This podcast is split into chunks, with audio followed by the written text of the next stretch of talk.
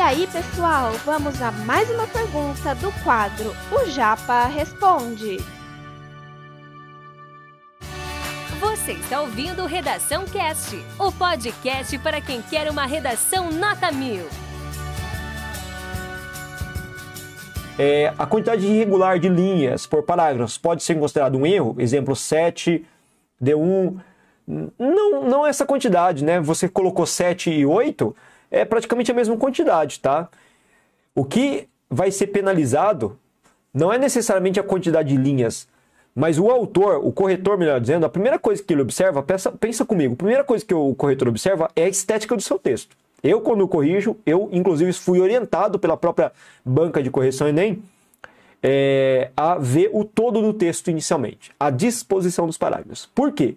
Quando você observa a disposição, você já faz um pré-julgamento, uma pré-análise do texto do aluno. Então vamos supor que seu texto contenha o parágrafo inicial, a introdução com três linhas.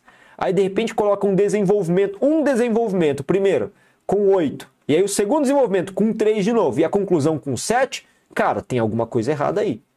O corretor já vai julgar, vai construir o quê? Um julgamento sobre o seu texto. Ele vai saber que seu texto ele não é estrategicamente bem construído, porque faltou alguma coisa no meio disso tudo.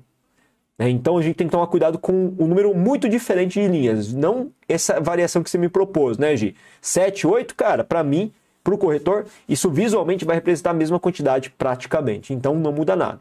É um número muito diferenciado, porque normalmente um número muito diferenciado vai também ocasionar o quê? Uma situação de períodos, é, de um parágrafo com um único período, de repente, e isso vai ser penalizado também, tá?